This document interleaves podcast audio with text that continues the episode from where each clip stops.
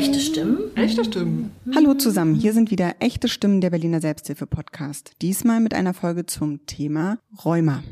Mein Name ist Anne und ich bin heute eure Moderatorin.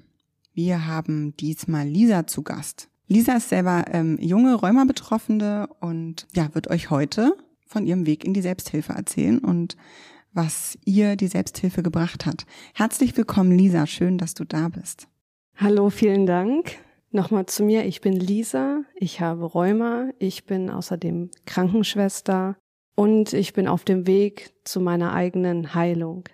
Magst du uns vielleicht erzählen, seit wann du in der Selbsthilfe aktiv bist und wie du dazu gekommen bist? Also intensiv aktiv bin ich jetzt seit diesem Sommer 2022. Nach einer ganz schweren Krankheitsphase bin ich dorthin gekommen, weil ich einfach verzweifelt war und mich gar nicht mehr in der Masse der Menschen gesehen habe, von wegen, bin ich wirklich alleine, gibt es noch andere? Was machen die anderen, um an ihr Ziel zu kommen? Nicht jeder möchte gesund werden, jemand möchte vielleicht nur schmerzfrei sein. Und ich finde, die Gesundheit oder Heilung ist auch für jede Person selbst zu definieren, weil Heilung was ist Heilung für einen selber? Das ist immer die Frage. Wie definierst du denn für dich Gesundheit und Heilung? Meine Heilung und meine Gesundheit ist es, wenn ich im Fluss bin und mich komplett auch bei mir wiederfinde und nicht verstreut im Außen oder geführt von einem Schmerz. Ähm, denn auch Schmerzen verändern die Persönlichkeit und gerade mit Rheuma, ich habe es jetzt seit zwölf Jahren und es ist wirklich so, also Rheuma formt nicht nur die Gelenke, sondern auch den Charakter und dann auch den zukünftigen Lebensweg. Es hört sich sehr inspirierend an und ähm, ja, hört sich danach an, als wärst du schon wirklich einen langen Weg gegangen. Ja, mit viel Reflexion und ähm, auch schon bevor du jetzt in die Selbsthilfe gekommen bist. Magst du uns noch dein Alter verraten? Ich bin 30 Jahre alt und Rheuma habe ich mit ähm, 17 schon gespürt und mit 18 habe ich die Diagnose bekommen. Und gerade als Krankenschwester, da war ich in der Ausbildung, war das dann das Leichteste, dass wir alle gerätselt haben, ah ja, okay, sie kann die Arme nicht mehr heben, sie hat Schmerzen beim Schlafen, selbst ohne Bewegung hat sie Schmerzen. Und ein halbes Jahr später hatte ich dann den Termin beim Rheumatologen und der hat mir dann die Diagnose Rheumatoide Arthritis gegeben. Wie war der Moment für dich, ähm, dass du diese Diagnose bekommen hast? Also ich wusste es vorher, aber es gesagt zu bekommen war auf jeden Fall ähm, eine Sache, denn der Arzt, der Doktor, der hat es mit einem Ton und mit Worten gesagt, die ähm, ich denke nicht dahin gehören, wenn man eine Diagnose übergibt. Er hat gesagt, ja, Frau so und so, also Ihr Rheuma ist sehr aggressiv, ich würde sagen, mit 40 sitzen sie im Rollstuhl. Viel Glück. Und vor allem habe ich gesagt, hey, ich habe Schmerzen da in der Ferse. Er hat sie abgetastet. Ich habe sogar au gesagt und er sagt, das kann gar nicht sein. Das müssen Sie sich einbilden. Und so war mein Start in meiner Rheumakarriere, dass ich am Anfang der ersten zehn Jahre fast intensiv es ausgeblendet habe und gesagt habe, okay, ich nehme jetzt das Medikament, keine Schmerzen sind da und so werde ich jetzt leben bis am Ende, bis ans Ende meiner Tage, wie der Lebensweg so ist. Und ich bin sozusagen erwachsen geworden im Hospiz. Also ich bin irgendwann nach Berlin gezogen und habe dort angefangen nach der Diagnose. Und wenn man mit schwerst kranken Menschen zu tun hat und sieht, wie die Lebensweise und Sterbensweise von denen ist. Manche werden bis zum Schluss sagen, nein, ich, ich, ich sterbe nicht, ich bin nicht krank. Und andere wiederum, ja, komm, ich will jetzt sterben, ich bin bereit. Und manche haben gar nichts dafür getan, ähm, gut zu sterben oder überhaupt zu heilen. Und manche wiederum das Gegenteil. Und das ist sehr inspirierend, weil man so viele Geschichten erfährt von Menschen, die so unbesonnen sind oder total bei der Sache. Und das hat mich total wachgerüttelt, dass ich dachte, es gibt mehr. Also die Schulmedizin sagt natürlich, Rheuma ist nicht heilbar. Und das ist stimmt, das stimmt. Es ist nicht bewiesen und zwar per Studien. Und dann sind mir Menschen aufgefallen, die Rheuma hatten. Sterbende, die gesagt haben, ja, ich hatte das damals und irgendwann war es weg. Und dann habe ich meine Augen aufgemacht und nach den Leuten gesucht, die mir so die Hoffnung gegeben haben und vor allem im Internet habe ich viele gefunden, die darüber berichtet haben, wie sie es geschafft haben. Und das war so motivierend, dass ich dachte, wow, ich kann gesund werden. Und von der Schulmedizin her nennt man es Remission und ich nenne es Heilung. Das ist einfach ein Wort, was ich schöner finde. Remission ist für mich so wenig mit Gefühlen belegt. Und ja, also ich bin mir ganz sicher, dass ich gesund werde. Die Frage ist wann. Aber ich bin voller Hoffnung und das ist wirklich was, was mich trägt. Wow, Wahnsinn. Danke, Lisa. Ja, berührt mich gerade sehr. Ähm, berührend und inspirierend. Ähm, wie bist, also es scheint ja so, dass, dass du schon so deinen Weg gefunden hast, ähm, mit der Erkrankung umzugehen, äh, gut umzugehen. Was hat dich dann dazu gebracht, in die Selbsthilfe zu gehen? Wie ist es dazu gekommen? Ähm, 2020 habe ich an dem Tag meiner Rheumadiagnose, also das jährliche, ähm, das Medikament abgesetzt. In Absprache meiner Ärztin, wir hatten das schon richtig runterdosiert und ich hatte gar keine Symptome. Es war einfach klasse. Ich hatte immer nur Nebenwirkungen vom Medikament und deshalb habe ich gesagt, hey, ich spüre gar keine Räume mehr. Ist es noch da? Und das ist wirklich was, wenn man nicht hören will, muss man fühlen. Die Ärztin hat gesagt, hey, bitte, bitte, nimm das einfach weiter. Aber du hast keine Entzündungswerte und das Medikament wirkt scheinbar richtig gut. Oder du hast wirklich gerade eine Remission erreicht und wir können es probieren.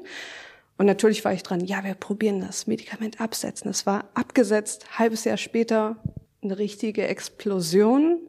Das Rheuma war so schlimm, und nebenbei, ich habe auch extrem Neurodermitis, habe trotzdem immer weitergearbeitet, was total dagegen ist. Gerade in der Krankenpflege mit offenen Händen zu arbeiten, ist total irrsinnig. Aber das ist auch immer wieder so ein Bild, was man immer erfährt, ja, wie ist man aufgewachsen, musste man immer zur Schule gehen, wenn man krank war. Und so erfährt man das Leben, dass man sagt, ich mache weiter, das ist doch nur ein Husten, ich mache weiter, das ist doch nur Neurodermitis, meine Hände sind komplett offen und serös, ich mache weiter. Und das Rheuma ist wirklich meine größte Lehrerin oder Lehrer. Ähm, da kam die Explosion, dass ich so starke Entzündung bekommen habe, dass ich dann wiederum, ich glaube, fünf Monate später bettlägerig wurde.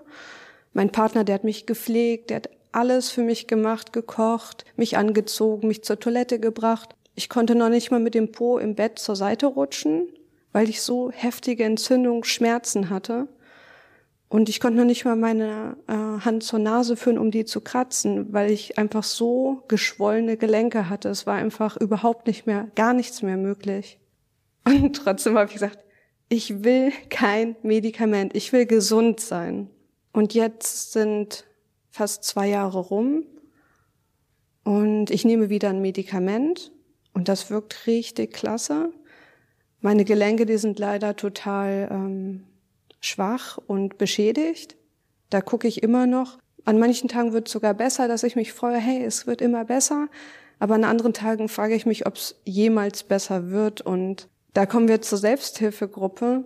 Irgendwann wollte ich halt Menschen hören, die auch die Erfahrung haben. Und am besten welche natürlich die gesund, also Remission erlangt haben.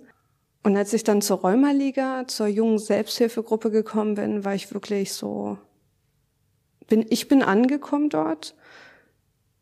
Nicht nur mit dem Körper, sondern auch mit dem Herzen, weil ähm, alle teilen dieses Leid, alle haben Erfahrungen, alle haben Fragen, Gedanken, Bedürfnisse. Und das ist so, dass man denkt, ah, endlich, ich werde gehört, ich werde gesehen, ich werde verstanden, was man sonst im Freundeskreis ähm, versucht zu erklären, äh, braucht man gar nicht erklären, weil das jeder erfahren hat. Und das ist wirklich so erleichternd. Also ich bin wirklich froh, da angekommen zu sein. Ich hatte einige Jahre vorher, ich glaube, ich hatte sechs Jahre ungefähr Räume und da habe ich zum ersten Mal eine Selbsthilfegruppe aufgesucht. Jetzt sind ja zwölf Jahre schon vergangen. Ähm, und da war ich in einer, ich glaube, Ü60 Rheumaliga-Gruppe.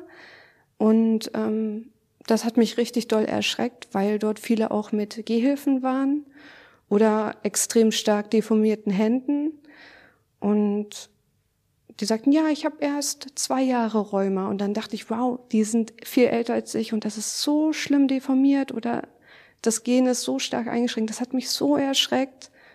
Und wir saßen alle zusammen am Tisch, haben, keine Ahnung, Pommes mit Mayo und Ketchup gegessen, so Sachen, wo ich im Kopf hatte, mit Rheuma sollte man das nicht essen, wenn es einem schlecht geht. Also besonders dann nicht, wenn man halt fit ist, dann warum nicht?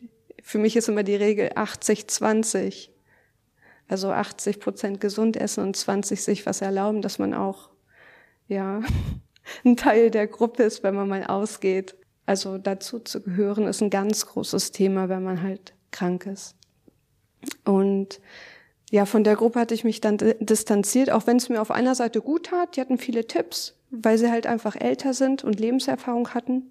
Doch jetzt in der jungen Räumerhilfe ist es auf jeden Fall mehr auf Augenhöhe und ja, dass man auch sagt, hey, wollen wir uns mal außerhalb der Gruppe treffen und austauschen. Denn ähm, die Gedanken gehen halt auch wie überall in verschiedene Richtungen. Dass ähm, ich zum Beispiel sage, ich will gesund werden ohne Medikament und am liebsten möchte ich alternativ sein, dass ich halt ähm, Nahrungsergänzungsmittel mich da von Ärzten begleiten lasse, was mir fehlt oder von der Ernährung stark. Also ich bin total drin, weil ich auch nicht mehr arbeite, seitdem ich bettlägerig geworden bin, habe ich die Zeit und das ist dann immer schön, wenn man jemanden findet, der sagt, hey, ich habe auch das Ziel, über Sport und über Eisbäder meine Gesundheit zu verbessern und zu unterstützen, dass das Medikament so klasse wirkt, dass vielleicht die Remission eintritt und dann, das sind meine Gedanken, kann man vielleicht reduzieren. Also das ist eine Sache, die meine Rheumaärztin jedes Mal hört, wenn ich ein neues Medikament erhalte. Ah ja, und wenn das wirkt, dann können wir es auch wieder reduzieren, ne? kommt gar keine Antwort mehr. Ähm, aber da ich weiß, was ich will und zum Glück diese Hoffnung habe, die mich wirklich trägt, brauche ich gar keine Antwort von ihr. Was mir zum Beispiel wichtig ist zu sagen, von einer Schulmedizinerin kann man nicht erwarten, dass sie ein Alternativ berät in weiteren Dingen. Sie kann mit ihren Medikamenten dich beraten und betreuen, was die Schulmedizin ähm, anbietet und bezahlt vor allem. Außerhalb von dem muss man sich halt andere Therapeuten oder sich selbst das Wissen aneignen. Das ist mir immer ganz wichtig, denn ich habe so lange gedacht, hey, die müssen doch sagen, ich soll dies und das und so machen. Aber nee, das ist gar nicht deren Aufgabe. Die haben auch gar nicht die Zeit dafür. Dafür gibt's ganz andere Fachpersonen. Wow. Also wirklich, ich bin sehr fasziniert und beeindruckt von der Kraft und der Zuversicht, die du ausstrahlst, die man sowohl in deinem Gesicht äh, sieht als auch in deiner Stimme hört. Und das trotz dieser langen Leidensgeschichte und diesem, ja, den, den Alltag quasi ja gar nicht mehr meistern zu können aufgrund der Bettlägerigkeit. Und ähm, das finde ich wirklich, ja, sehr bewundernswert. Und das verschlägt mir eigentlich fast die Sprache. Berührt mich sehr. Es berührt mich wirklich sehr. Die Krankheit macht uns so sensibel, dass wir wie mit Antennen herumlaufen und viel extremer auf Dinge reagieren. Jetzt fällt mir gerade spontan ein, wie ich an der Kasse immer wieder stand und ich wollte laufen, ich wollte auch zum Supermarkt gehen und wenn ich zu Hause war, habe ich geheult und geschrien, weil das alles weht hat und ich konnte nicht mehr und ich war einfach psychisch so fertig. Aber dieses ähm, kämpfen, einfach weiterzumachen, im Leben zu bleiben, war auch an der Kasse gar nicht leicht. Denn eine Kassiererin, die ahnt ja nicht von der Optik, dass man krank ist. Und meine Bewegung, so langsam wie eine Schnecke, ist man meist, wenn man entzündete Gelenke hat, wird man trotzdem wie mit so einer Peitsche gedrängt, ja, jetzt hier 5,90 Mark und hinter einem ist schon der Nächste, der so aufschiebt. Also in der Gesellschaft ist so wenig Platz für so eine Verbundenheit, dass man auch mal eine Pause macht, atmet und sich mit jemandem sozusagen verbinden kann und reinfühlt, anstatt immer zu reagieren und zu sagen, hey, mach mal schneller, was soll das jetzt? Man geht so schnell immer in die Wut und da finde ich das natürlich dann besonders, mit dir jetzt zu reden und die Zeit zu haben, auch gefühlt zu werden. Das berührt mich. Mir geht die ganze Zeit durch den Kopf dein, dein Partner, von dem du erzählt hast, der dich die ganze Zeit in dieser schweren Zeit so begleitet. Wie geht das? Also wie lange seid ihr schon zusammen? Wie hat er dich kennengelernt? Und hat er auch Hilfe in Selbsthilfegruppen? Und ja, wie, wie meistert ihr diesen Alltag zusammen? Und wie sieht euer Alltag überhaupt aus? Wir sind seit vier, fünf Jahren zusammen. Und als wir uns kennengelernt haben, waren wir beide so, ich war sehr einsam und dachte mir, ich, ich möchte Anschluss finden. Da war ich noch mit dem Rheuma total, ja, unverbunden, würde ich sagen war aber sehr oder bin immer schon sehr offen gewesen mit dem Thema. Und ich glaube, bei unserem zweiten Treffen war es auch schon von der äh, zu Wort gekommen. Da bin ich nämlich gerade aus dem Emanuel-Klinikum gekommen und hatte dann ganz viel erzählt. Und er ist auch jemand, der sehr offen ist und ähm, viele Lebenserfahrungen hat. Er kommt aus dem Iran. Da findet ja momentan hoffentlich bald die Revolution statt. Und da er eine ganz andere Kultur und sehr viel ernstere Erfahrungen im Leben gesammelt hat, war das für ihn gar kein Thema, wo er sagte, hey, ich bekomme Angst oder so, sondern war immer schon ganz nah bei mir und sehr fürsorglich. Und ähm, er hat auch immer seine eigenen Themen mitgebracht und ich habe mein Rheuma-Thema, er hat seine. Und da ist es im Alltag gerade jetzt, wo die Revolution stattfindet, seine sozusagen Selbsthilfegruppe ist ähm, ein Camp, das vor dem Haus der Grünen derzeit tagt und für die Außenpolitik demonstriert. Da fährt er jeden Abend hin und trifft die Leute, alle reden miteinander über die neuesten Nachrichten, ja, was gerade dort passiert.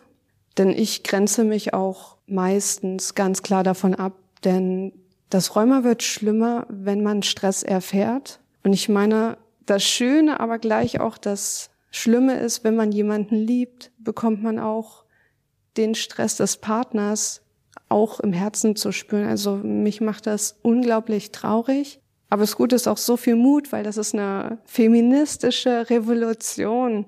Ähm, und so, wie es jetzt dort passiert, hat es noch nie stattgefunden. Also das ist Wahnsinn, dabei zu sein. Und er sagt dann, ja, ich gehe zu meinen Leuten, rede mit denen, weil in der Kultur versteht man sich natürlich anders und besser. Genauso ist es für mich dann in der Selbsthilfegruppe. Da verstehen mich auch alle anders und besser, weil sie es halt selber erleben.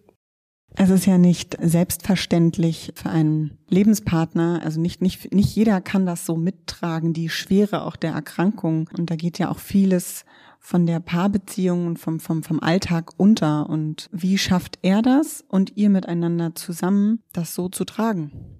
Also ich denke, man muss sehr gut streiten können. das ist das Geheimnis. Ähm, also im Streit respekt, respektvoll zu bleiben, aber dennoch alle Themen ansprechen zu können und zu dürfen. Und natürlich verletzt ein das eine oder andere und sagt, ja, ich kann das jetzt nicht. Aber auf der anderen Seite ist es der Schlüssel, damit man weiterkommt. Also je mehr Vertrauen man einander schenken kann, desto eher kann man da durch. Und es gibt immer Phasen, wo man sagt, ah, ich habe keine Lust mehr, das ist alles so blöd. Warum kochst du denn jetzt nicht? Also das sind halt diese Alltagssachen. Doch für mich ist so augenöffnend durch die Erkrankung, dass meistens diese Sachen wie bring mal den Müll raus oder ne, wie jeder das so kennt, worüber man sich ärgert, im Tiefen ist es ein ganz anderes Thema, ganz anderes Thema. Da möchte ich jetzt äh, nicht so drauf eingehen, aber es steckt immer ein Bedürfnis dahinter. Und das muss man erkennen. Quasi das Müll rausbringen und kochen ist nur ein Symptom, was in der Schulmedizin dann gut behandelt wird. Aber was dahinter steckt, die Ursache, das muss man für sich dann selber rausfinden. Und das Tolle ist, da gibt es nicht nur einen Weg, es gibt so viele Wege, deswegen, wenn der eine sagt, hey, das klappt, muss es bei dir nicht klappen, aber es gibt für dich immer einen eigenen Weg. Und das ist bei uns auch in der Beziehung so. Es gibt immer einen Weg. Mal geht der eine da lang, der andere da lang, aber man findet dann wieder zueinander. Und solange beide es wollen, wird man auch immer zueinander finden. Und das ist unser Glück, dass wir das wollen. Das war alles jetzt sehr bewegend und sehr inspirierend und ähm, was ist jetzt anders durch deine Zugehörigkeit in der Selbsthilfegruppe? Wie war es vorher und wie ist es jetzt? Also ich spüre, dass ich einfach stetig im Wandel bin. Manchmal weiß ich gar nicht mehr, wer ich bin. durch diese Revolution im Iran frage ich mich auch, wenn ich wirklich, ich bin frei, ich habe die Chance, jede oder alles zu sein, was ich will, aber ich bin total befangen, weil ich Angst habe, von jemandem verurteilt zu werden. Und in der Selbsthilfegruppe traue ich mich immer mehr, auch ich zu sein. Und ich finde es schön, wenn ich über die Krankheit lachen kann oder über die Krankheit weinen kann oder schreien. Es gibt einfach jede Emotion und das ist auch erlaubt. Und in der Selbsthilfegruppe wird man die ganze Zeit so inspiriert, dass man immer wieder neue Denkweisen bekommt. Also man wird immer sich fortentwickeln. Das ist einfach wertvoll, da zu sein. Also vorher dachte ich, hey, genau so wie ich jetzt bin, das ist ja total klasse. Und mit jedem Tag mehr denke ich so, aber jetzt bin ich ja gar nicht mehr die Person, die ich gestern war. Und vor allem der Schmerz, der variiert ja den Charakter immer wieder aufs Neue, jeden Tag. Wenn der Schmerz doll ist, dann bin ich, dann kann ich super Gespräche führen, wo man sich streiten kann ähm, und Sachen klären. Also tatsächlich plane ich das auch danach. Wenn ich merke, hey, ich brauche Rückzug, ich habe keine Energie mehr, dann verabrede, verabrede ich mich gar nicht. Aber wenn ich merke, hey, ich bin voller Energie, jetzt ist da auch noch etwas, was mir wehtut, dass ich so eher vielleicht aggressiv werde, dann mache ich Sport. Also ich passe mich meinen Empfinden an und das ist wirklich was, was man in der Selbsthilfegruppe auch immer wieder merkt. Man wird konfrontiert, weil man vielleicht von einem Satz getriggert ist oder sich plötzlich verbunden fühlt. Also es sind immer wieder Dinge, die ich erlebe. Und das bringt einen total in der Krankheitsgeschichte voran. Also es ist wirklich Verbindung mit anderen, ob die einem passen oder nicht, egal in welche Richtung, es wird einen immer dorthin bringen, wo man hinschaut. Wenn ich negativ eingestellt bin, werde ich mir das pflücken, was mich negativ füttert. Und ja, genau auch andersherum. Also ich schaue auf jeden Fall in Richtung Heilung und da sehe ich ganz, ganz viel Neues und Tolles, was mir Hoffnung gibt. Wow, danke Lisa. Bevor du den Weg in die Selbsthilfe gegangen bist, ähm, hattest du da Bedenken oder Vorurteile? Man hört, hört ja immer so von diesen Klischees. Ähm, hattest du die? Und ähm, wenn ja, wie bist du überhaupt auf Selbsthilfe gekommen und was hat dich dann dazu äh, bewegt, es trotzdem zu versuchen? Also ich muss gerade total grinsen, weil ich natürlich diese Klischees kenne und das Lustige ist auch, dass man da sitzt und sagt, ja, hallo, ich bin Lisa, ich bin 30 Jahre alt und ich habe eine rheumatoide Polyarthritis und dies und das und hm. also da sitzt man und erzählt genau so von sich, nur der Unterschied ist, niemand lacht darüber. Ähm, und im Film wird es ja immer dann wieder so lustig dargestellt. Doch ich bin dann eher so, dass ich weine, weil ich bin erleichtert, endlich mal wieder von mir erzählen zu dürfen, was ich gerade in meinem Alltag durchmache. Und dass ich auf jeden Fall dann nicht auf äh, Fragezeichen in den Augen stoße, sondern eher auf ein verständnisvolles Nicken. Ähm, was hat dich dazu bewogen, es trotzdem zu versuchen? Also trotz dieser Vorurteile und Bedenken, die du hattest? Es ist auf jeden Fall die Verzweiflung. Ich dachte mir, was soll ich machen? Ich will dazugehören, ich will weiterkommen, ich brauche Inspiration. Wo sind die Leute in dieser Menschenmasse? Man sieht einfach nur die Gesichter, aber man kennt, erkennt niemanden mit Rheuma. Und das war dann der Punkt, wo ich dachte, hey, ich google jetzt, ich sitze am PC, dann bin ich von einer Selbsthilfegruppe zur anderen empfohlen worden und habe dann auch gleich jemanden gefunden. Und das ist dann der Punkt, dann war ich dort und dachte mir, es ist genau richtig, ganz genau richtig, weil erstmal die Verzweiflung treibt einen überwiegend dorthin. Ich kenne das im Rahmen von der Krankenpflege. In der Ausbildung war ich einmal in der geschlossenen Psychiatrie eingesetzt und später in der ambulanten Psychiatrie. Und dort durfte ich dann immer den Selbsthilfegruppen beiwohnen.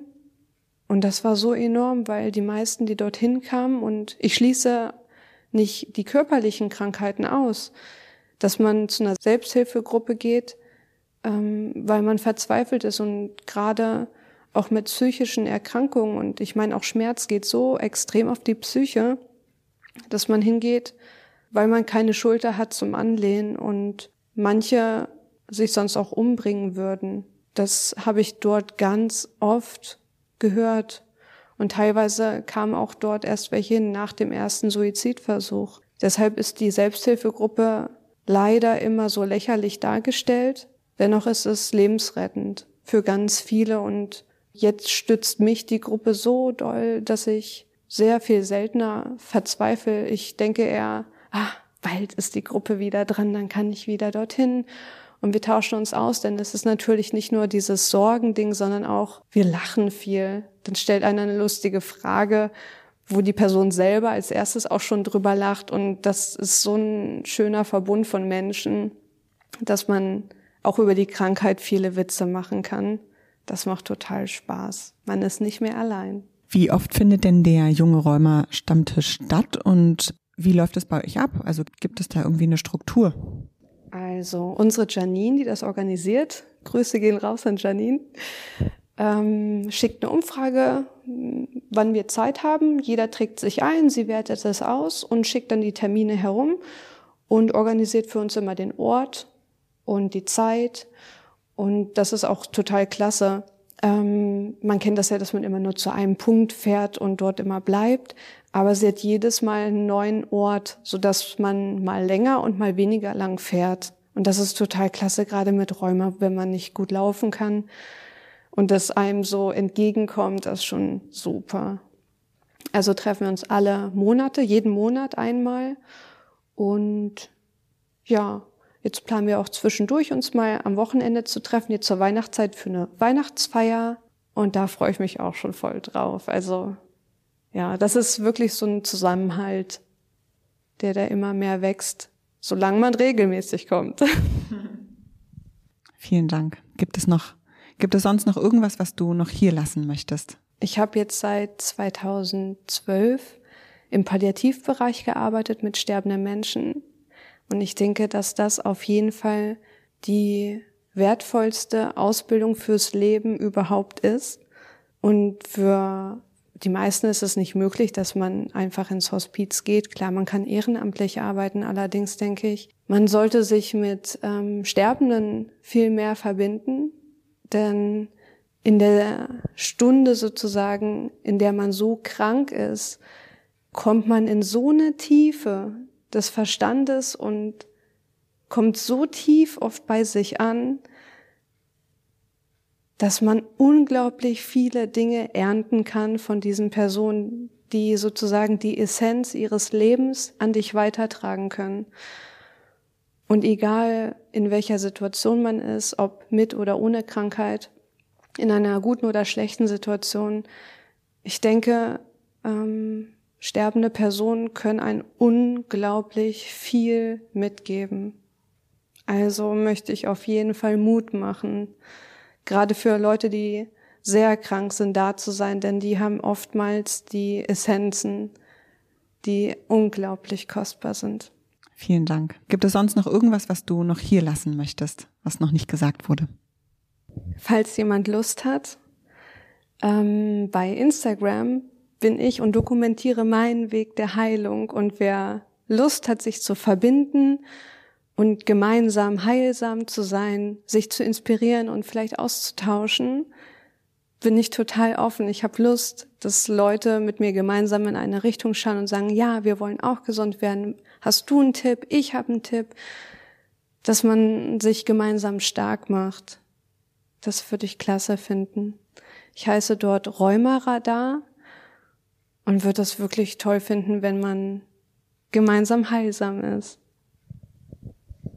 Was für ein schöner Slogan auch. Und ich kann mir vorstellen, dass es auch da nicht nur ums Rheuma geht, also dass das ähm, gemeinsame Heilsam, dass, dass das nicht nur Menschen ansprechen muss, die Rheuma haben, sondern dass das viel vielfältiger ist und das, ähm, wie du ja auch schon sagtest, Rheuma ist ein Symptom, aber es geht um viel, viel mehr. Ja, wir sind jetzt ähm, langsam schon am Ende des Pod der Podcast-Folge heute ähm, angekommen. Lisa, wenn du deiner Erkrankung und deinem Weg in die Selbsthilfe einen Titel geben würdest, welcher wäre das? Also, ich musste nicht lang nachdenken. Das ist natürlich von Chair Strong Enough. Strong enough to live without you. Also das habe ich im Kopf die letzten Tage. Also ich, ich würde sagen, für mich als Person brauchte ich die Krankheit, um geformt zu werden und überhaupt zu verstehen, wer ich bin, wer ich sein möchte und wohin ich möchte. Aber jetzt reicht's. Denn ich bin stark genug, um auch ohne das Rheuma jetzt zu leben. Und das Paradoxe ist, ich liebe auch mein Rheuma, auch wenn es mir weh tut. Aber es hat mir so viel beigebracht, dass ich mir niemals wünschen würde, nicht krank geworden zu sein. Aber jetzt reicht's. Wow, was für ein bewegender, inspirierender Abschluss. Und das war's heute wieder mit den echten Stimmen der Berliner Selbsthilfe Podcast. Wir freuen uns, dass ihr wieder dabei wart. Wenn ihr selbst auch mal Gast oder Gästin sein möchtet, Feedback oder Fragen habt, dann meldet euch unter der E-Mail-Adresse hallo at echte-stimmen.de oder über Instagram bei dem Profilnamen echte Stimmen. Ihr könnt aber auch ein Kontaktformular auf unserer Webseite ausfüllen unter www.echte-stimmen.de. Echte Stimmen? Echte Stimmen.